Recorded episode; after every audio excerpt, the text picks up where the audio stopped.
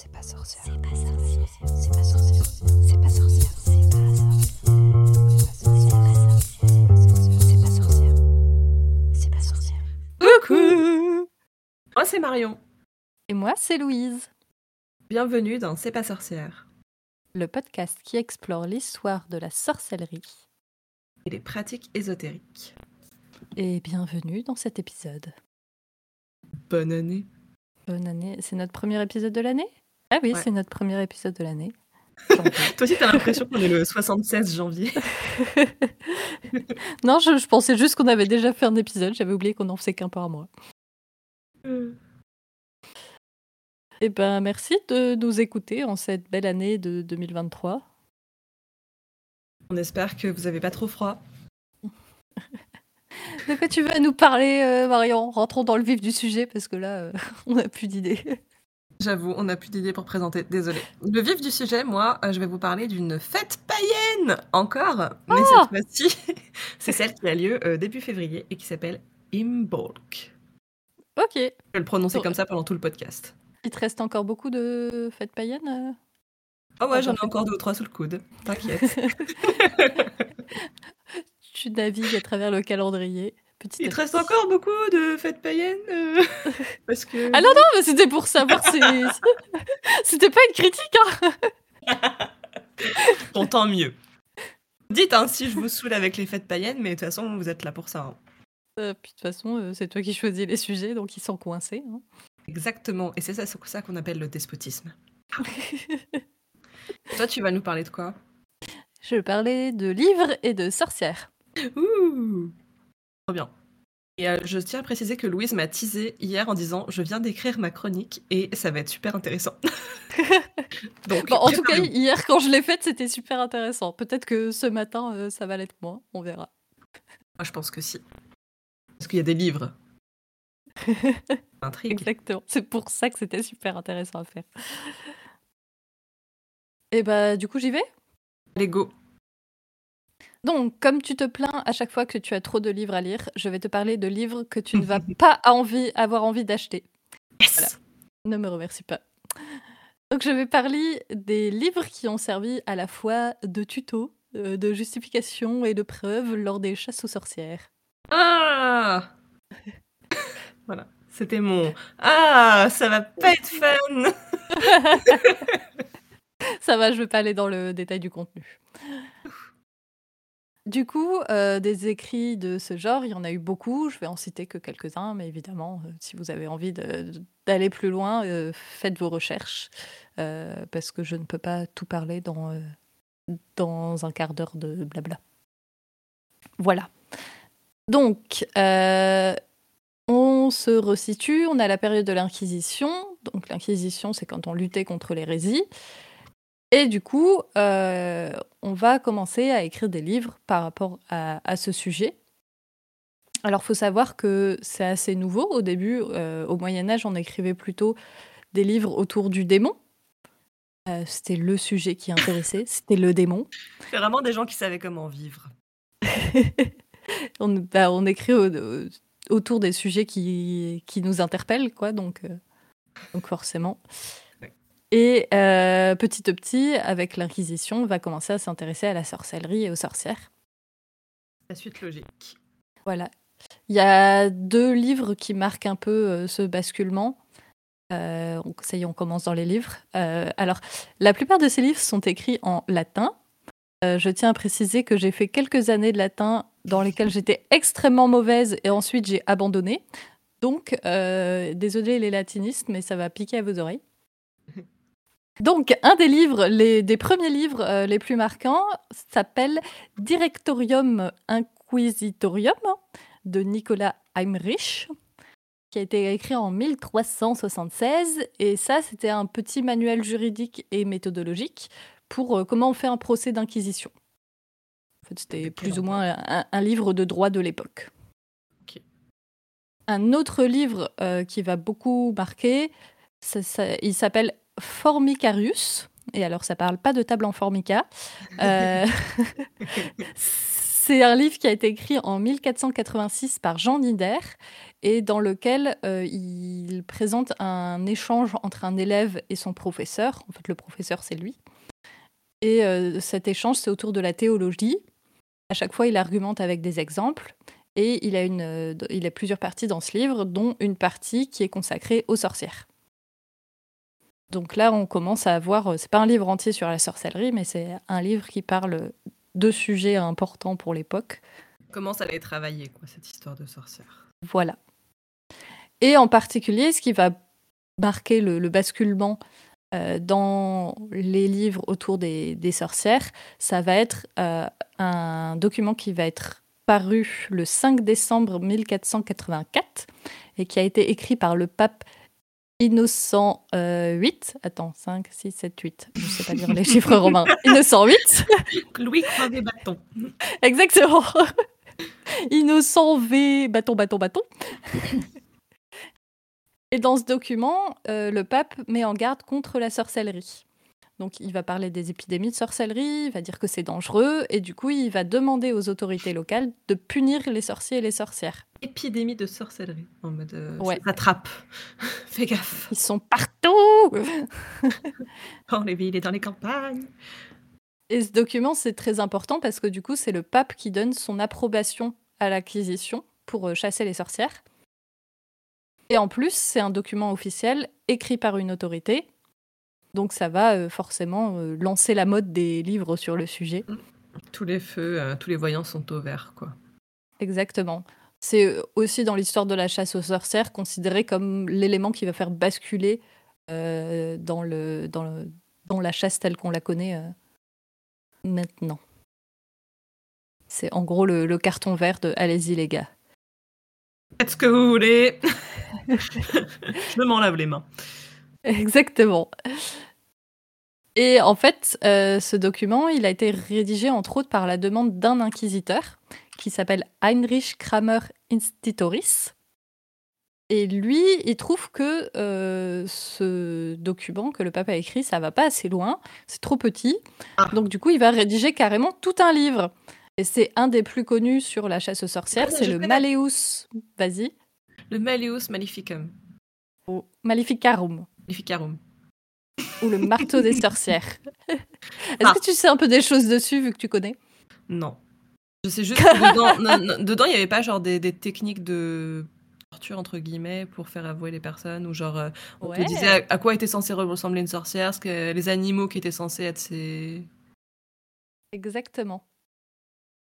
Donc, euh, je vais revenir sur ce qu'il y a dedans un petit peu après. Déjà, l'histoire du bouquin. Euh, donc, je te, je te disais, le Malus Maleficarum, il a été rédigé par un inquisiteur dominicain et alsacien, euh, qui est connu. euh, il peut être connu sous deux noms. Son nom français, c'est Henri Institoris, et son nom allemand, c'est Heinrich Kramer. Et c'est important à noter parce que pendant longtemps, j'ai cru que Kramer et Institoris, c'était deux personnes différentes, alors qu'en fait, c'est le Hmm. même alsacien.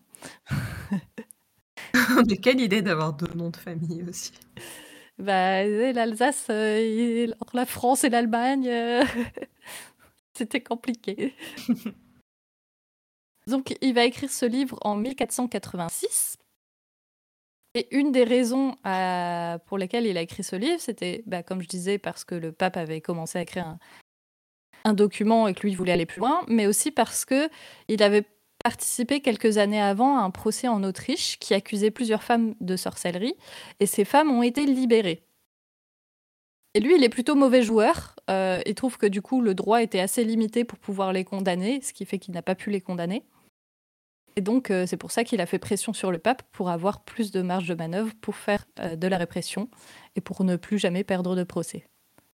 Voilà. Vraiment mauvais joueur, quoi. Viens, on change les règles. Ouais. Exactement. Si je perds tout le temps, peut-être qu'il faut des nouvelles règles. Et en plus, euh, il avait une obsession malsaine pour une des accusées. Mais ça, je garde cette anecdote de côté parce que ça pourrait faire le sujet d'une chronique. Donc euh, Complètement. voilà. Revenons au livre. Euh, donc, Kra- Kramer ou Incitoris, c'est le nom qu'il y a sur le livre, mais on peut également trouver le nom de Jacques Sprenger, qui euh, est un autre inquisiteur alsacien. Sauf que ce nom a été rajouté en 1519. Et en 1519, Sprenger, il était mort. Hmm. Donc, euh, il y a un petit débat chez les hystériens de savoir euh, bah, pourquoi on a rajouté son nom après. Est-ce qu'il a vraiment participé au livre ou est-ce que son nom a été rajouté parce que, comme c'était quelqu'un de très connu, bah, mettre le nom de quelqu'un connu qui en plus peut pas euh, peut plus rien dire parce qu'il est mort, ça fait que ton livre a plus de notoriété. Bah non. Donc euh, moi, j'opte pour cette théorie. euh, D'après les, les peu de documents que j'ai lus sur le sujet, je prends parti sur le fait qu'ils ont totalement utilisé le nom d'un mec mort pour vendre leur bouquin. Bah c'est bien connu. euh, les gens morts deviennent soudain euh, irréprochables. Ouais, mais t'imagines, enfin, c'est quand même un, un livre euh, assez violent. On rajoute ton nom dessus alors que t'es mort. Ouf. C'est pas cool. Dans le contexte, ça me semble plutôt approprié, quoi. Du coup, ce livre, le Malleus Maleficarium, il s'inspire des livres dont je t'ai parlé tout à l'heure de Heinrich et de Nieder. Donc, euh, celui qui avait un chapitre sur la sorcellerie et celui qui parle plutôt des, des procès des inquisiteurs. Et ce qu'il y a de très important dans l'histoire, c'est que ce livre va parler directement du lien entre les femmes et la sorcellerie. Ce qui n'était pas forcément mis en, en avant euh, par les inquisiteurs auparavant. Oui, C'est ce de- livre qui va vraiment faire le lien entre euh, les, les femmes, c'est des sorcières, quoi. Ça me fait Donc très, fort penser au, au personnage euh, joué par Elise Moon dans Camelot qui dit que les femmes c'est de la saloperie et qu'il aime pas ça. Ben, justement, j'ai j'ai un petit extrait du livre qui pourrait, euh, qui pourrait faire partie de- du dialogue de Camelot. Donc, pourquoi dans le sexe si faible des femmes trouve-t-on davantage de sorcières que parmi les hommes? Il ne sert à rien d'apporter des arguments en sens contraire, puisque l'expérience elle-même, en plus de paroles dignes de foi, rend crédible de tels témoignages. Bah ça va En alors. gros, tu, tu peux rien dire. euh, t'es une sorcière, t'es une sorcière. hein. Ça ne sert à rien de, contredire puisque tout le monde le sait et c'est bien connu. Voilà. Et en plus, il confond euh, corrélation et causalité. C'est pas parce qu'il y a beaucoup Oui, de femmes qui sont sorcières que toutes les femmes sont sorcières. Il y en a, euh, ça les étouffe pas la cohérence. Alors, il va avoir toute une première partie de ce livre. Alors, tu disais qu'il y avait, on parlait de comment je trouve les sorcières et compagnie. Ça, ça va être la seconde partie du livre. La première partie du livre, ça va être plutôt la théorie, en fait, sur euh, c'est quoi une sorcière, comment on la reconnaît. Et, donc, euh, la deuxième, euh, les tutos pour faire de la torture et compagnie. Et je vais pas vous décrire ce qu'il y a dedans parce que c'est assez horrible. Donc, si vous êtes morbide, vous pouvez faire des recherches par vous-même. Et ce qui est important, c'est que ce livre va apparaître dans un contexte qui est idéal pour en faire un best-seller, parce que euh, il a été écrit une trentaine d'après- d'années, pardon, une trentaine d'années après une invention géniale. On va voir si tu te rappelles tes cours d'histoire. Euh, Qu'est-ce qui a été inventé par Gutenberg en 1453 L'imprimerie. Exactement.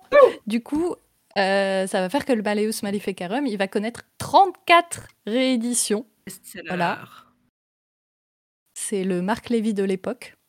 Oh. Euh, Et du coup, euh, bah, du coup, il va être bien diffusé. Euh, même si l'Église va l'interdire au bout d'un moment parce qu'ils trouvent que ça va trop loin pour eux. Euh, Ah, ça c'est intéressant. L'Église trouvait que ça allait trop loin. C'est ça, exactement. On va quand même jeter un œil au truc qu'il publie l'autre. Euh, on est sûr de cautionner ça? Bah, c'est c'est intéressant dans l'histoire de la chasse aux sorcières parce qu'on dit souvent que l'Église était hyper complice, mais en fait, euh, l'Église a posé tous les éléments qui font qu'il y a eu la chasse aux sorcières. Et une fois qu'il y a eu la chasse aux sorcières, ils se sont dit mince, ça va fait, trop loin, Ah, arrêtez-vous, alliez, on perd euh, le contrôle. Ah ouais, donc en fait ça vous plaît vachement comme idée. On se, on se doutait pas. Et donc, euh, on- il va être édité en plein d'exemplaires. Il va y a même avoir des formats de poche. Comme ça, tu peux aller euh, prendre ton livre dans ta poche pour aller chasser la sorcière sur tout terrain. Et euh, c'est un livre qui est en latin, puisqu'à l'époque, on écrivait les livres en latin. Donc ça fait que ça peut être diffusé dans toute l'Europe, peu importe le pays. Et c'est intéressant parce que du coup, comme la, comme la Bible à l'époque, comme tout est en latin, bah, seule une élite Ouais. peut comprendre ce qu'il y a dedans. Et c'est très pratique façon, parce que euh, du coup, tu Quand bien même ce serait pas en latin, vu que très peu de personnes euh, lisaient. savent lire. Exactement. Que généralement, c'était coup- elles les personnes qui étaient accusées. Exactement. Et du coup, tu peux justifier n'importe quoi en disant c'est écrit dans le livre, la personne ne pourra jamais vérifier. Euh, je te disais tout à l'heure, ce livre, il a marqué le lien qui a été fait entre les femmes et la sorcellerie. Et du coup, le fait que ce livre va être diffusé dans toute l'Europe, ça va faire que bah, cette idée, elle va être reprise dans pas mal de régions. Et euh, ça va contribuer à, l'iconographie de la sorcière telle qu'on la connaît aujourd'hui, où la sorcière, c'est plus... Enfin, les personnes qui font de la sorcellerie, c'est plutôt des femmes. Et ça, ça dépend du coup des régions où, euh, on a diffusé ces idées-là. Alors, euh, on n'est quand même pas au 21e siècle, la diffusion, elle est assez lente. La chasse aux sorcières, ça dure sur plusieurs décennies. Et euh, du coup, il va y avoir d'autres ouvrages qui vont être euh, écrits par la suite et qui, contrairement au Malleus Maleficarum, mettront moins l'accent sur la sorcière elle-même, plus sur la sorcellerie en général, même si, si tu regardes le contenu, ça reste toujours aussi violent envers les femmes. hein. On ne change pas, comme dirait Céline. J'apprécie. D'ailleurs, si vous vous rappelez de l'épisode 2 de C'est pas sorcière, où je vous parlais de Jeanne Arvilliers, euh, j'avais cité le livre de la démonomanie des sorciers de Jean Baudin, qui était Jean le petit succès de 1580. Wouhou Il a eu son moment de gloire, quoi. Genre. Voilà. Euh, donc ça, c'est un, autre livre qui a été écrit sur, le, sur les sorcières. Il y en a euh, un autre qui est assez connu qui s'appelle euh, Demonolatries Libritres, un truc comme ça, euh, qui a été publié en 1595 par Nicolas Rémy. Et Nicolas Rémy, c'était un inquisiteur qui a beaucoup agi en Lorraine, notamment. Et il les raconte dans son livre les 900 procès auxquels il a participé. 900 Avec, euh, et ouais, et avec des détails sur toutes les, les petites séances de torture et compagnie. 900. 900. Nicolas Rémy, il est tristement célèbre pour être euh, un des inquisiteurs les plus, les plus zélés de son époque. 900 selon les syndicats ou selon la police? Bah, selon lui, donc j'imagine que le mec, Mm. il se la gonfle un Ouais, peu. je pense aussi. euh, il était lorrain, mais un mais tout en petit peu même temps- marseillais quand même, je pense. parce que 900 Ça veut dire que tu fais un procès tous les jours pendant 3 ans, quoi. Après, euh, Bon. c'est quand même aussi Possible. possible, parce que euh, bah, c'était tellement violent à cette époque que euh, c'est possible que sur, sur toute son, sa vie, son œuvre, il ait participé à 900 procès. Mais bon, comme c'était à l'époque, c'est un peu compliqué de vérifier euh, si ce qu'il dit est vrai. Et du coup, ça, euh, tous les livres dont je viens de te parler, c'est des livres qui, du coup, euh, condamnent les sorcières, euh, expliquent comment faire. Mais il y a aussi eu des livres qui, à l'inverse, s'opposaient à la chasse aux sorcières. Ah, Donc, euh, il y en a un qui, qui s'appelle De Praestigis Daemonum et Incantationibus ac Benefici Libri 5. Je sais pas. Et Je sais pas si c'est numéro 5 ou. Non, mais déjà, le titre, il fait une ligne complète. Et 5 bah, Libri 5, c'est peut-être livre 5, j'imagine. Hein, c'est assez transparent. Le reste, euh, voilà. Bref, tome 5. c'est un livre qui était. C'est un livre qui est écrit en 1563 par Jean Vire. Donc Jean Vire, c'était justement un opposant à Jean Baudin, euh, qui lui était plutôt contre les chasses aux sorcières. Et ce livre a euh, aussi connu plusieurs éditions et plusieurs traductions, parce que tout le monde n'était pas euh, pour la chasse aux sorcières. Donc, même s'ils étaient malheureusement minoritaires, il y avait quand même une opposition. Et on sait ce qu'il disait exactement, ces livres, ou pas? Alors, j'en ai lu aucun parce que je ne parle pas latin. Et franchement, Ils ont ça pas fait va. un petit résumé. Bah, si, tu peux trouver des petits résumés sur Internet. Euh, Du coup, je, suis faut- curieuse de savoir, euh, bah, c'était quoi leur, euh, leurs arguments, quoi. Est-ce qu'ils rentraient un peu dans le jeu quand même de oui, les démons, d'accord, mais non, mais les dames, ça va? Ou- Bah non, les arguments de Jean Vire, c'était vraiment lui, c'était un médecin.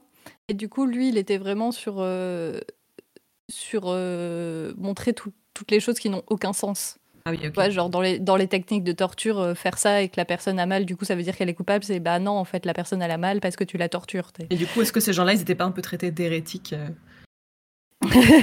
bah, c'était assez dangereux parce que comme ils étaient minoritaires, bah, dire que tu, tu penses que c'est mal ce que les autres font, bah, c'est dangereux pour toi. Après, ça restait des gens qui faisaient partie d'une élite, donc ils étaient un peu plus intouchables que, Puis peut-être que tout que le simplement, paysan. euh, euh, les personnes se disaient Oh, c'est des scientifiques, euh, ils, ont, euh, ils sont chelous euh, avec leur science, là, leur médecine, ou je sais quoi, je sais pas quoi. comme médecine. Mais après, de toute manière, c'est quand même leur pensée qui va se mettre à dominer, puisque la chasse va être, euh, la chasse aux sorcières va être petit à petit de plus en plus remise en cause, notamment parce que l'État et euh, le clergé trouvent que ça va trop loin. Donc les juridictions locales vont, vont être euh, reprises un peu, on va reprendre le contrôle sur ce qui se passe un peu partout dans toutes les régions pour essayer de calmer le jeu. Et du coup, ça va marquer petit à petit la fin des persécutions, mais c'est aussi la fin des persécutions grâce au mouvement philosophique autour de la raison et de la critique que tu as sûrement pu voir en cours de philo avec Descartes, Oh, sûrement. Euh, dont tu te rappelles très bien. oui. Ça, c'était un mouvement euh, des élites, donc qui, qui essayait d'avoir une pensée critique sur euh, tout, tout ce qu'on sait. Mais, euh, mais du coup, ils vont un peu dire au, au petit peuple, euh, genre, euh, calmez-vous, c'est pas comme ça qu'on fait, c'est n'importe quoi. Bah, ça me rappelle Donc ça va, euh, Par ruissellement, ça va calmer le jeu. ruissellement. Mais ça me rappelle tout ce dont on parle là, euh, le, le film Sleepy Hollow que vous avez peut-être déjà venu, où en gros c'est un, un jeune médecin euh, de la ville qui est envoyé dans une petite campagne où il y aurait des crimes et en fait euh, tout le monde est persuadé que la cause est surnaturelle et lui il essaye de prouver avec ses, avec ses drôles d'instruments euh, scientifiques et il passe pour un con près de tout le monde. Spoiler. Et donc voilà, ces, ces livres vont être de moins en moins nombreux. Et du coup, on va entrer dans une nouvelle phase de littérature autour de la sorcière, où la sorcière euh, et le diable aussi vont être des sujets de littérature, mais plutôt de fiction. Donc, euh, par exemple, on voit beaucoup de sorcières chez Shakespeare. Euh, il les utilise pas du tout pour euh, condamner des femmes ou compagnie. C'est vraiment des éléments narratifs purs. L'image de la sorcière, elle va ensuite être récupérée, notamment euh, par exemple avec Jules Michelet, qui a écrit un livre qui s'appelle La sorcière, qui est sorti en 1862 et qui a largement contribué à toutes les fausses idées qu'on a aujourd'hui sur la chasse aux sorcières. Et peut-être qu'un jour, je ferai une, Ah une chronique aussi là-dessus, sur, euh, sur tous les a priori qu'on a à cause de, de Jules. À cause Pas de merci. Jules. les historiens le détestent. Ensuite, petit saut dans le temps, euh, on arrive dans les années 70, où ça va être les mouvements féministes qui vont s'emparer de la figure de la sorcière. On a notamment la parution de la revue Sorcière de Xavier Gauthier, qui était une, revue féministe. Et puis tous les livres sur la Wicca, notamment avec Starhawk. Et euh, aujourd'hui, on arrive avec euh, les livres qu'on connaît très bien, comme celui de Mona Chollet, qui encore une fois s'approprie la figure de la sorcière, mais cette fois de manière plutôt positive, contrairement à ce que faisaient euh, les inquisiteurs à l'époque. Et, ouais, et puis je repensais à ça l'autre jour euh, parce que du coup euh, on s'est vu avec Louise et on était dans une librairie, on a été au rayon enfants et enfin, enfants ou même jeunes ados et il y avait énormément de livres sur des sorcières qui avaient l'air vraiment cool ou en mode en fait c'est un peu devenu les, nouveaux super-héros, c'est les sorcières quoi. Exactement. Donc voilà, on est vraiment dans une nouvelle manière de- d'aborder la sorcière dans les livres. Euh, Je pense que si on demandait Et- aujourd'hui à des enfants euh, de 8 ans euh, de définir les sorcières, ils auraient pas du tout les mêmes définitions que nous quand on était petites. petites. c'est sûr. Ouais, bah, il y a eu Harry Potter aussi qui a Oui. énormément joué là-dessus. Et du coup, on est arrivé à aujourd'hui. Donc, je vais arrêter mon petit voyage dans le temps. Et je m'arrête là. je m'arrête là. Français, française, conclusion. au revoir. En conclusion, voilà. C'est fini. On dirait moi à la fin de chaque exposé ou chaque passage à l'oral quand euh, les gens me regardaient en mode euh, elle a fini ou elle va continuer. Et C'est la fin. Tada. Eh bien écoute, euh, c'était très intéressant. Et, euh, et j'ai envie de savoir euh, ce qu'il a mal fait, euh, Jules Michelet, du coup, parce que moi je n'ai pas lu La sorcière. Ah, alors moi Je l'ai lu et euh, c'était une aventure. C'était une aventure. ah, j'ai hâte de vivre cette aventure. Écoute, euh, Euh. on a remonté le temps euh, vers nous. Et là, Oui. on va le re-remonter euh, un tout petit peu plus en arrière. Et on En fait, on repart fait en que des- arrière euh, pour faire manège. un manège. Euh, du coup, euh, on l'a dit, je vais parler du sabbat Imbolc. euh, que vraiment, c'est trop bien à dire avec la, la voix de. Ouais, c'est la voix de Gandalf quand il, quand il essaye de parler elfique, tu vois. Melon. C'est vrai Voilà. Mais oui. Rien. Euh, du coup, tout ça pour dire que si vous nous avez un petit peu écouté, vous savez que depuis le début de ce podcast, j'ai parlé de nombreux euh, sabbats. Euh, les plus connus, c'est euh, Samin, euh, qui est l'ancêtre d'Halloween, Yule, qui est un peu l'ancêtre de Noël. Euh, on a fait aussi Beltan, Ostara. Mais là, j'ai eu un petit peu plus de mal à trouver des infos. Je vais vous dire pourquoi après, mais c'est une fête. enfin, c'est surtout les Français qui aiment bien cette fête, étonnamment. Ah. Suspense. Une fois qu'on est dans une histoire. pour une fois qu'on est quelque part. Euh, du coup, pour les personnes qui n'auraient pas suivi, je re-résume ce que c'est qu'un sabbat, parce que dit comme ça, euh, ça pr- prêtait à confusion. C'est le premier épisode qu'ils écoutent, alors du coup, faut que tu leur expliques. Exactement. Rien à voir avec la religion juive. Il s'agit en fait d'un ensemble de célébrations pré-chrétiennes, donc euh, généralement on dit païennes, euh, qui étaient euh, plutôt localisées en Europe et plutôt euh, dans les territoires où il y avait les peuples dits celtes. Et je dis, euh, je, fais, je, fais- je prends beaucoup de pincettes parce qu'en fait euh, c'est des trucs où il n'y a pas beaucoup de sources et en plus euh, la culture celte, bah, ça peut être tout et n'importe quoi. Mais en gros, retenez que c'est autour de l'Irlande, quoi. De toute façon, les Irlandais, ils ont tout inventé si on les, si on les écoute, mais je les adore. Donc je suis d'accord avec eux. Je pense que c'est vachement plus clair pour les gens grâce à ton explication. Voilà Donc, euh, par exemple, on a déjà dit, ça englobe un petit peu l'ensemble des rituels et des croyances qu'il y a autour de ce qu'on appelle aujourd'hui Halloween. Même chose pour Yule avec Noël. Mais euh, en fait, tout ça, ça fait partie d'une roue de l'année et il y, a- des sabbats qui sont bien moins connus que d'autres. En tout, il y en a huit. Et l'idée, c'est que en fait, ça célèbre un peu le, le renouvellement de la vie, le cycle des saisons, puisque euh, chaque sabbat euh, a un thème particulier et c'est euh, ce qui se passe à ce moment précis de la saison, quoi. Donc c'est comme s'il y avait euh, huit moments euh, importants avec les saisons. Et donc, euh, ah oui, et autre chose, du coup, ça a été repris tout ça par euh, les mouvements euh, néo-païens et de sorcellerie moderne, notamment la Wicca, dont on a déjà parlé dans plusieurs épisodes. Dans tous les épisodes. Ils sont partout. Donc, Imbolc. Donc, Imbolc se situe autour du 1er février et euh, c'est, euh, d'après notre nouvel an occidental actuel du moins, euh, la première fête de, païenne de l'année. Et donc, je disais, on trouve moins de sources sur Imbolc que sur d'autres sabbats plus connus. Et même autour du mot Imbolc et de son origine, c'est compliqué. Il y a Ah, ça commence mal. Compliqué. Il y a deux significations euh, qui se regroupent quand même avec. euh, ça pourrait dire plein de choses, mais il y a deux significations qui sont les plus probables. La première, c'est purification, et l'autre, ce serait lactation. Ouais. Oui. Ah ouais? Alors, pour la purification, bah, ça fait plutôt sens parce que euh, vous allez voir le thème d'Imbolc, c'est le de se préparer pour l'année qui arrive, de laver l'ancienne, de d'être dans, oui, purifier ce qui doit l'être, euh, laver, euh, trier, ranger. Mais en plus, le début de Imbolc, donc ça s'écrit I-M-B-O-L-C, Imb, ça voudrait dire, euh, ça viendrait de se baigner en latin. Donc, ou immerger quelque chose. Donc, il y a un rapport avec l'eau en tout cas, même si on sait très bien que l'eau tout seul ne lave pas. Mais bon, quand t'as pas de savon à l'époque, tu, tu fais bien comme tu peux. C'est déjà bien. C'est déjà bien.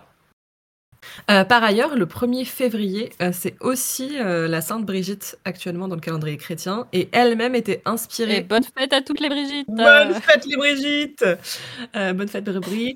Elle était inspirée de la célébration païenne d'une déesse qui s'appelait Brigide, avec un, un, D tout seul à la fin, et qui, elle, pareil, nous invitait à nettoyer, purifier vers la fin de l'hiver, quoi, pour un peu faire table rase du Ah. passé et inviter le soleil. C'est bon. Voilà. Donc ça, ça fait plutôt sens euh, pour Imbolc, le côté purification. Et la deuxième signification fait totalement sens aussi, puisqu'en fait, lactation. Euh, déjà, Imbolc, Oui. ça voudrait dire... J'ai oublié le mot que c'était exactement. Mais en gros, ça veut dire lactation.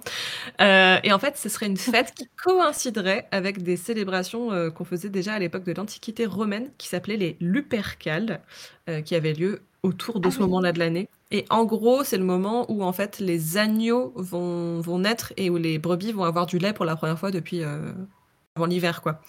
Et donc, euh, Ouais. l'arrivée de lait des brebis, donc déjà on va avoir, on va pouvoir On va faire, du du fromage, etc. Mais en plus, c'est vraiment, euh, bon bah si elles, elles font du lait, c'est que c'est bon, euh, l'hiver est fini, C'est on peut, on reparti peut reprendre la vie. Et par ailleurs, fun fact, puisque oui, le mot imbolc vraiment concentre les, les théories, en vieil irlandais, imbolg, avec un G cette fois, ça veut dire la réserve de beurre. C'est incroyable ça Ils ont un mot pour ça? Vraiment des belles personnes Ou on peut dire un beurrier, mais bon, c'est pas ouf. Ah, mais un burry, c'est pas vraiment une réserve. c'est Et puis il n'y a pas de côté réserve. Mm. Bref, retenez que euh, ça va pas être un épisode très, euh, très friendly pour les gens intolérants euh, au lactose. Alors, on l'a déjà dit, mais je vais le redire. En gros, Imbolc, c'est la célébration de la continuation de la vie malgré l'hiver. On parle quand même d'une époque où euh, bah, c'était un petit peu compliqué de survivre euh, lors des températures très froides. Et euh, du coup, c'est le signe qu'on va gentiment mais sûrement sortir de l'hibernation. Donc, en gros, tout ce qui est autour d'Imbolc, j'ai pas réussi à trouver des rituels très précis ou qui avaient, qui avaient l'air d'être partagés par plusieurs personnes.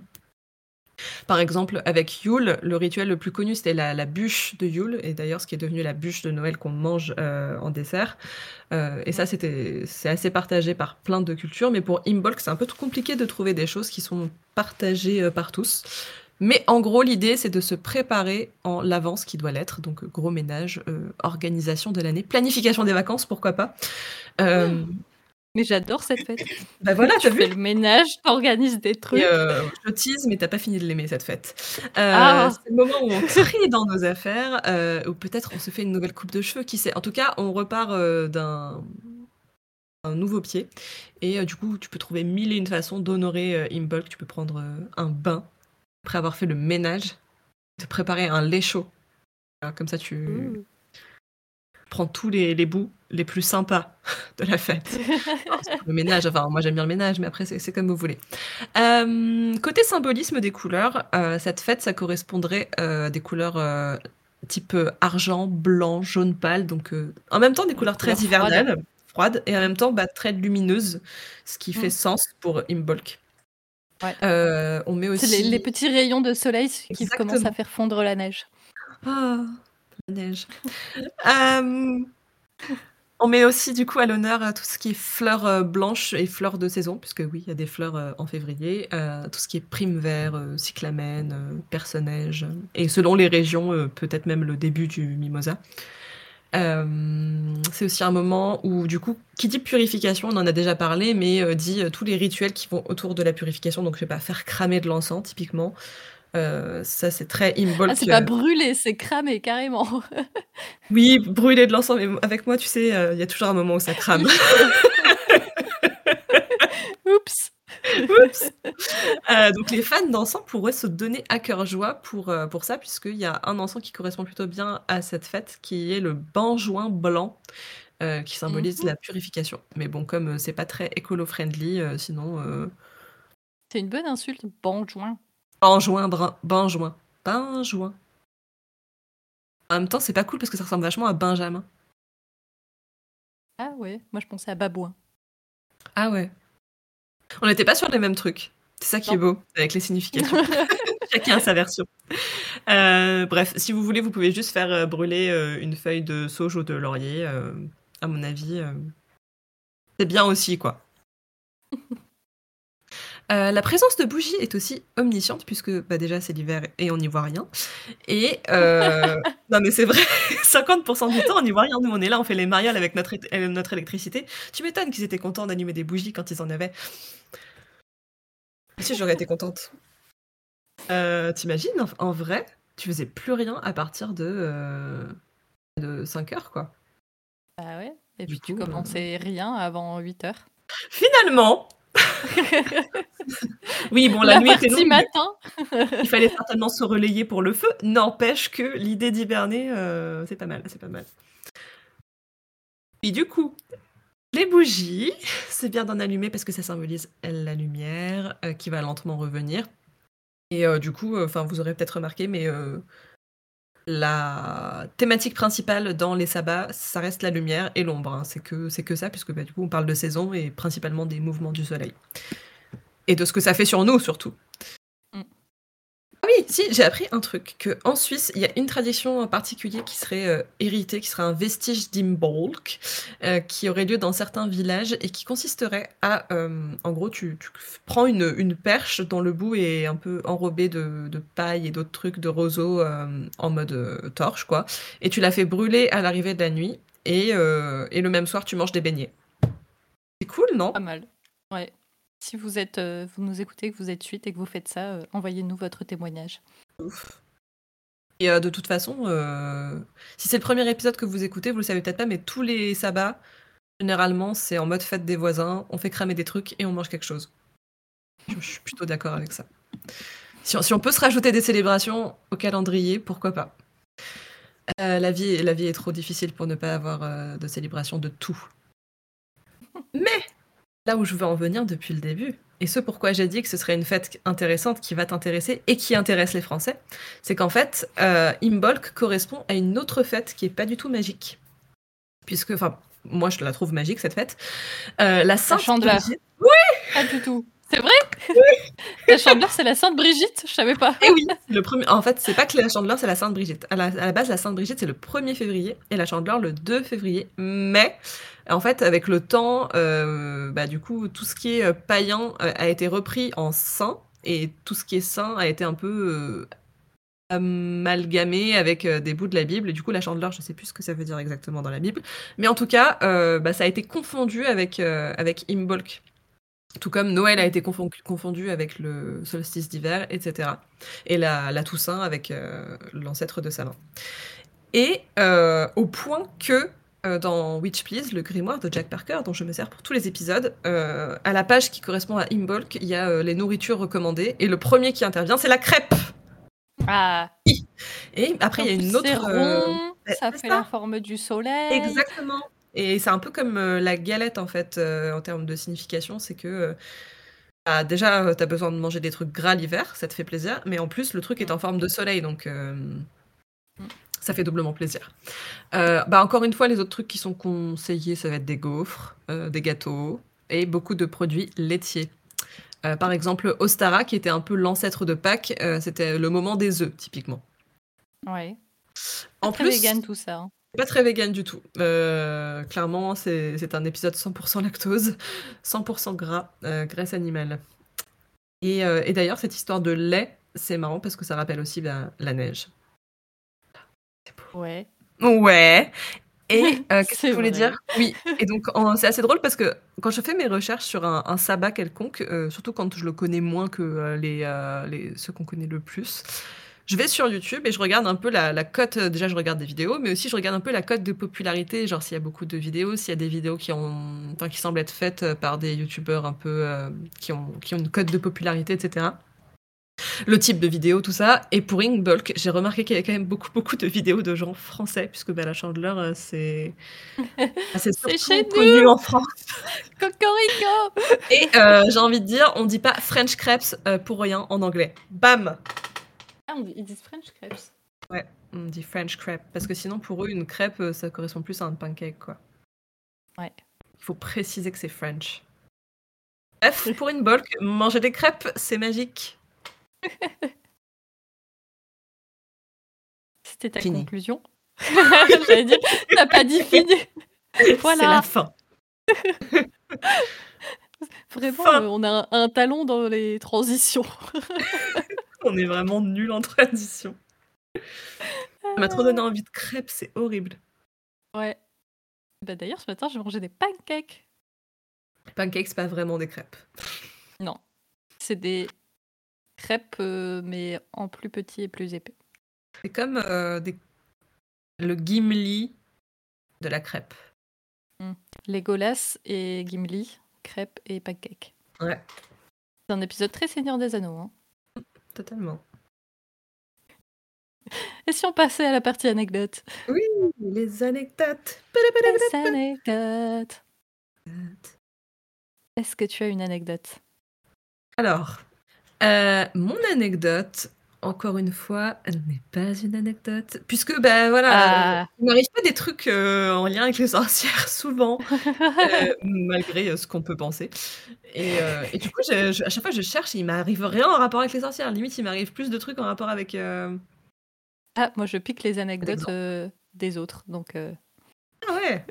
Ah non, bah j'ai fait ça aussi, mais là vraiment, j'ai. Désolée, j'ai pas d'anecdote. Mais j'ai une recommandation. Et en plus, on en a parlé euh, au début de l'épisode. euh, Enfin, on reste dans le thème. ouais. Il s'agit euh, d'un livre euh, de Shirley Jackson qui s'appelle The Witchcraft of Ah Salem's oui. Village. Euh, je crois que je t'avais déjà dit que je l'avais lu. Alors, euh, en français, on peut le traduire par euh, la sorcellerie du village de Salem ou de Salem Village, parce qu'il y avait Salemville et Salem Village et c'était pas le même bled. Voilà. Euh, mais je vous l'ai traduit en français parce qu'en fait, le livre n'a pas été traduit en français, donc désolé, ça va Oh. surtout vous intéresser si vous lisez l'anglais. En gros, pourquoi je vous le recommande? Parce que déjà, c'est euh, un récapitulatif un peu romancé euh, de la psychose qui a eu lieu à Salem autour des accusations de sorcellerie. Mhm. Euh, et en fait, il est assez court. Moi, je l'ai écouté en livre audio. Il durait, je crois, 5 heures et quelques, donc c'est relativement court. Et il résume assez bien les choses, mais aussi Shirley Jackson, c'est une autrice qui est très intéressée par tout ce qui est un peu bah, le comportement humain et la façon dont on va se monter la tête, etc. Elle a fait beaucoup de livres Qui de fait peur. Qui font peur, mais où tu te demandes toujours euh, quelle est la frontière entre ce qui est vrai et ce qui est pas vrai. Mm. Et euh, du coup, c'est très intéressant parce que ça montre euh, bien les mécanismes absurdes qui se mettent euh, en place dès que collectivement on devient un peu. bah, c'est de l'hystérie collective, je sais pas c'est quoi le mot précis, mais. et, et surtout l'incompétence des institutions à calmer le jeu. Et bref, je le recommande aussi parce que bah, l'autrice, c'est une excellente autrice. Et d'ailleurs, pour la petite histoire, je l'ai découverte en même temps que toi, Louise, je crois, Oui. Halloween 2021, puisqu'il y avait une soirée euh, lecture à la chandelle au Café Contresort pour Halloween. Et que Héloïse, qui est euh, une des cuistots du Café Contresort, nous avait lu la nouvelle La Loterie, qui nous avait Voilà. bien foutu les boules. Marion était terrifiée. Alors que c'était moi euh, qui étais quand- arrivée en disant Je vais pas être bien, j'aime pas les trucs d'horreur. Mais euh, bah, moi, j'adore être terrifiée, donc ça va. Mais du coup, après coup, j'ai lu euh, un roman, euh, enfin un recueil de ces nouvelles, et j'ai passé la loterie parce que je m'en souvenais vraiment trop bien. J'avais pas besoin de la relire. Et euh, ah, d'ailleurs, je précise que pour les personnes qui euh, ont un abonnement audible, et ben en fait, il fait partie des livres qui sont gratuits avec l'abonnement, si ça vous intéresse. Voilà. Et on n'est pas sponsorisé. On n'est pas sponsorisé, mais on aimerait bien. On pose. Euh, je- J'écoute pas de livre audio, alors tu aimerais bien. Oui, c'est pour ça que je dis ça. Par contre, moi, si mon libraire veut me sponsoriser, Ah, de ouf. Si vous voulez nous envoyer des livres sur les sorcières, euh, nous serions ravis. Parce que le budget est conséquent. exactement. Et toi, c'est quoi ton anecdote? Alors moi, c'est une anecdote euh, digne euh, de magazine People. Euh, donc, euh, on va dans les célébrités et leur vie passionnante. Euh, Peut-être que tu es au courant, Shakira, la chanteuse, vient de divorcer. Tin, tin, tin. Et Ah oui, il y a tout- toute une histoire. En tout cas, Thomas Piketty est un enfoiré. C'est tout ce que vous avez à retenir. Voilà. Et, et- et en fait, euh, euh, elle habite, enfin, la maison qu'elle avait construite avec son ex-mari se trouve être en face de la maison de sa belle-mère, qui du coup n'est plus sa belle-mère vu qu'elle a divorcé. C'est assez gênant. Et apparemment, euh, elle ne s'entend pas très bien avec la madame, puisque il y a pas longtemps, elle a mis une, une énorme euh, sculpture de sorcière à son balcon face à la maison de la belle-mère. Alors, je rigole pour deux choses. Je rigole pour ça, je rigole parce que je viens de me rendre compte que j'ai dit Thomas Piketty. Ah, et il s'appelle comment? Mais Thomas Piketty, c'est l'économiste. Et son mec, euh, je, sais, je sais plus, mais ça ressemble. Attends. Mec de Shakira. Ouais, c'est un truc qui ressemble parce que moi, ça me paraissait tout à fait normal que tu dit ça. Gérard Piquet. Je suis désolée. Désolée Thomas, Bah, désolée, tu l'as bien insulté en plus. Je suis navrée. Ça ne reproduira plus. Donc voilà, En tout euh, cas, Shakira euh, euh, a bon traité de sorcière de son, ex ex-belle-mère. Puis si vous pouvez euh, chercher sur internet la, la photo de l'espèce d'épouvantail sorcière, c'est très rigolo. Je pense que c'est plutôt en mode euh, pour la protection. Hein. Hum, c'est extrêmement euh, passif-agressif comme. Oui, c'est extrêmement. Mais elle a fait que des trucs euh, hyper passifs-agressifs. Je suis assez fan Ouais. de sa gestion de la crise. Et, euh, et si on, on reste dans le people, euh, petite parenthèse, mais est-ce que tu sais comment elle s'est rendue compte que son mec la trompait? Alors je suis pas allée assez loin dans l'anecdote, moi j'ai juste euh, vu qu'il y avait un truc de sorcière. Voilà. Eh ben, moi, je travaille dans, ce- dans la presse féminine, donc euh, on me met au courant de ce genre de choses. Figurez-vous que elle mangeait assez peu de confiture et, euh, et son mec relativement peu aussi. Et du coup, les, les pots duraient longtemps. Et un jour, en revenant d'un de ses nombreux voyages, elle remarque que euh, le, le niveau du pot de confiture a dangereusement baissé et que c'est bizarre parce que personne n'en mange dans cette maison. Bah, ça pouvait ça pas que- être simplement d'un coup il s'est découvert une passion pour la confiture. Mais non. Déjà non, et en plus je pense qu'il y avait, il y avait d'autres euh, signes et que du coup Ouais, dit, parce que- bon, Juste ça c'est léger. La confiture a parlé. Voilà, c'était mon expertise sur, euh, sur le sujet Sur la confiture. sur la confiture. Bon, eh bien on a fait le tour. Propose qu'on fasse une, une belle conclusion comme on a l'habitude. Voilà, Tada C'est fini. Euh, c'est fini. Vous pouvez nous retrouver sur toutes les plateformes de podcast. Et, Et puis, ainsi que sur les réseaux sociaux. Voilà. Et, et du coup, merci Moon Hanson pour la musique. Merci Craig, notre ingé son.